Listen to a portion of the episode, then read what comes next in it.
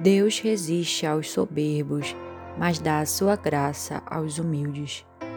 Provérbios 3, versículo 34. Olá, me chamo Giovana Jordano e você está no segundo de três episódios do especial Guadalupe. Neste episódio falaremos de São Juan Diego, o principal vidente das aparições de Nossa Senhora no México se você não ouviu o episódio Os Sinais, sugiro que você ouça, pois lá nós abordamos de maneira mais completa a história e aqui nós daremos apenas continuidade, falando especificamente deste santo. Então, o Juan Diego nasceu em 1474 no bairro de Tlayacaque, que fica ao norte da cidade do México, e ele era um índio que pertencia à mais baixa casta do Império Azteca. Mas ele não era escravo, ele trabalhava com campo e também se dedicava na fabricação de esteiras. Ele era casado, não tinha filhos e, juntamente com sua esposa, ele teve contato com sacerdotes franciscanos e ambos se converteram e foram batizados. Em 1529, a esposa de Juan Diego ela adoeceu e veio a falecer. Então ele passou a morar com o tio, que morava numa casa que ficava mais próximo da igreja que eles frequentavam. Em uma de suas idas à missa, acontece aquilo que nós narramos né, no episódio anterior, seu encontro com a Santíssima Virgem, o que ela pediu a ele, aquilo que nós já bem contamos em detalhes. Por isso, se você ainda não ouviu, volte para ouvir. E pronto, depois que tudo aconteceu, né, os sinais que o bispo pediu aconteceram, São Juan Diego foi morar numa sala ao lado da capela que acolheu a imagem. E ele passou tudo que ele tinha, suas, as propriedades, seus negócios ao seu tio e entregou sua vida inteiramente para a difusão das aparições àquele povo que ele eram seus conterrâneos. E muitas conversões aconteciam. Juan Diego morreu em 30 de maio de 1548, aos 74 anos, e foi de morte natural. Quem o canonizou foi o Papa São João Paulo II, em 2002, e nós comemoramos a sua festa no dia 9 de dezembro, que é o dia da primeira aparição. Nós podemos contemplar nas aparições Nossa Senhora de Guadalupe diversos aspectos da santidade deste homem. Não foi por acaso que Deus o escolheu. Ele já era santo antes mesmo das aparições. Isso se revela quando ele ao se deparar com aquele som estranho, né? E ouvir a voz de Nossa Senhora chamando, que ele não sabia até então que era ela, chamando ele com muita intimidade, ele vai com toda a coragem. Com toda a coragem, ele sobe ao topo da montanha e a própria Santíssima Virgem é quem diz: Juanito, o mais humilde dos meus filhos, onde estás indo? A Santíssima Virgem fala, demonstra a nós a principal virtude deste homem, a humildade. Ele não se colocava como o melhor, ele não se colocava como o mais digno. Tanto é que, quando a Santíssima Virgem pede para ele ao bispo e ele não acredita, ele volta e diz assim: por isso eu encarecidamente te peço, Senhora e minha criança, que instrua alguém mais importante, bem conhecido, respeitado e estimado para que acredite, porque eu não sou ninguém, sou um barbantinho, uma escada de mão, o fim da cauda, uma folha. Então, ele se coloca como o menor, e é por isso porque ele se colocou como o menor, humilhado diante de Deus, diante da Santíssima Virgem.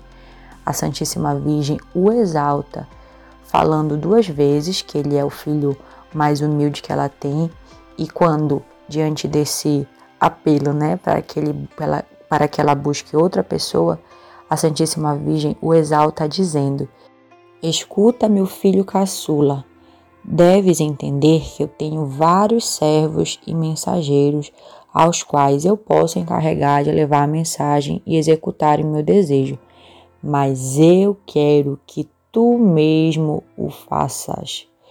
Ou seja, Santíssima Virgem diz assim: tudo bem, existem pessoas que me servem, eu não, você não é o único dos meus filhos, você não é o melhor aos olhos do mundo, mas eu quero você e pronto.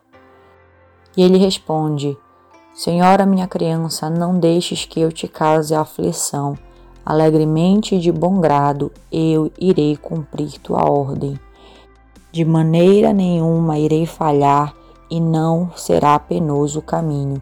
Irei realizar teu desejo, mas acho que não serei ouvido, ou se for, não acreditarão. Aí ele vai dizendo né, que amanhã, ao amanhecer, ao entardecer, ele voltará para dar resposta. Imagina só este homem simples que já tinha sido desacreditado pelo bispo.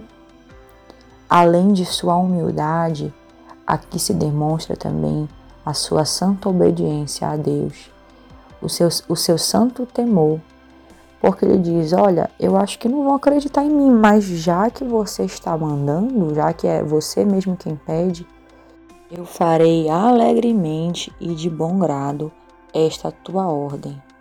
Ele que nunca duvidou que estava falando com a Santíssima Virgem, tanto é que quando ela apenas falou Juanito, Juan de Egito, ele já respondeu para ela minha senhora e menina, eu tenho que chegar à sua igreja no México, à sua igreja. Se fosse outra coisa que ele estivesse vendo, se ele achasse, né, que ele estaria falando com outra coisa, outra pessoa, ele jamais falaria isso. E aí também nós podemos contemplar a grande intimidade de São Juan Diego com Nossa Senhora. Primeiro, são Rodrigo já tinha quase 60 anos e ele chama aquela mulher que, mesmo sendo mãe, se colocando como mãe, Nossa Senhora se apresenta muito mais nova que ele, né? Grávida, muito mais nova que ele. E como eles se relacionam. É muito lindo. Nossa Senhora que chama ele de Juanito, como assim, Joãozinho. Ela, ela que chama ele com muito carinho, ele também que se relaciona com carinho. Minha menina, minha caçula. Já que ele estava tentando fugir dela e ela vai ao encontro dele, ele pergunta algo muito interessante que é próprio dos íntimos de Nossa Senhora. Ele diz: Minha criança, a mais meia de minhas filhas, Senhora, Deus permita que esteja contente. Como estar nessa manhã? Está bem de saúde? Espero que sim. Como assim? E aí, Nossa Senhora, como é que você foi? Dormiu bem? Ele pergunta se Nossa Senhora dormiu bem, gente. Pergunta como é que ela está de saúde. Imagina só isso. Ele, por mais que tenha o total respeito com Nossa Senhora, como ela merece, ele não a trata como se ela fosse alguém distante, eram próximos. E ele tinha tanta abertura com Nossa Senhora que nesse mesmo episódio, quando ele está indo buscar o sacerdote para o tio dele, Nossa Senhora aparece, ele já estava querendo fugir dela, porque ele sabia que se ele encontrasse, ela provavelmente ia pedir para ele lá dar, pedir o sinal, levar o sinal. E ele, ele expõe para elas: olha, eu vou te causar um desconforto. E é o seguinte, não vou poder levar a tua mensagem agora. Eu tô com meu tio doente e eu preciso levar um sacerdote a ele. Então, assim que eu fizer isso, a senhora me espera. E assim que eu fizer isso, tudo bem, eu, eu vou e levo a tua mensagem. São Juan Diego tinha uma caridade ardente. Vocês têm noção que um homem só pode ser santo para entender que a caridade está acima de tudo. Gente, ele estava diante de Nossa Senhora. Ele preferiu ir buscar um sacerdote para o tio dele que estava morrendo do que levar um milagre, um sinal ao bispo. Isso é santidade. Isso é santidade. Primeiro as almas, Nossa Senhora, primeiro a salvação das almas, depois o sinal. A senhora pode me esperar, meu tio não vai esperar. E aí a Santíssima Virgem diz que o tio dele está curado. E quando ela diz que o tio dele está curado, ele não pensa duas vezes. A sua fé é muito grande. Ah, pronto, curou-se. Então, já que a senhora já curou ele, menos uma coisa para me fazer. Agora sim, eu vou lá e levo o sinal ao bispo. São Juan Diego é muito disponível, é muito disposto, sabe? Ama, ama as coisas de Deus. Tanto é que para ele ir à missa ele precisava andar 22 quilômetros e meio. E no frio ele saía de casa de madrugada. No dia da aparição, da primeira aparição, ele estava indo à missa cerca de três e meia da manhã. Por isso que ele usava aquele tilma, que é a espécie de manto, onde Nossa Senhora foi impressa a imagem, ele se cobria porque era muito frio. Então imagina só, o zelo, o amor a Deus, a disponibilidade de andar 22 quilômetros e meio. Dá até uma vergonha, né? Quantas vezes nós não nos dispomos a ir à missa por motivos banais. E um homem desse, simples, asteca, que tinha sido pagão, anda 22 quilômetros para ver o Senhor. E a forma como ele fala dos sacerdotes, a forma como ele fala da missa, é uma forma muito, muito amorosa de quem compreende, de quem não simplesmente faz por fazer, mas de quem compreende a profundidade, a profundidade de tudo isso. Não foi à toa também que ele abandonou tudo depois das aparições para viver para Deus, para viver a divulgar a aparição. A grande disponibilidade de São Juan Diego o levou a fazer tudo que Nossa Senhora pediu, tudo. Voltar lá no bispo quantas vezes fosse necessário. E depois na aparição onde ela pede para que ele suba no alto da montanha, pegue as rosas, voltasse lá com ela. Foi um processo, né? Foi um processo. E ele foi se mostrando fiel, simples, disponível, dócil, humilde, cheio de fé e fiel.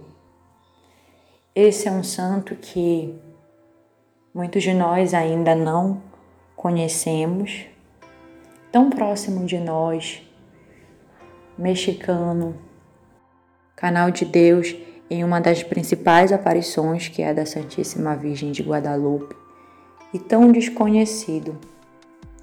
São Juan Diego não foi santo porque ele viu Nossa Senhora, mas quando nós contemplamos a sua vida, as aparições, cada detalhe, cada diálogo, nós podemos sim contemplar as suas virtudes e ver que ele já era santo. E tudo indica que foi pela sua grande humildade que ele atraiu a Santíssima Virgem, que ele foi digno de ser canal dessa graça, de contemplar a Virgem Maria e dar a nós, trazer a nós essa grande mensagem. Que a vida de São Juan Diego possa nos alcançar hoje e que ele interceda por nós no céu. Deus abençoe. Shalom.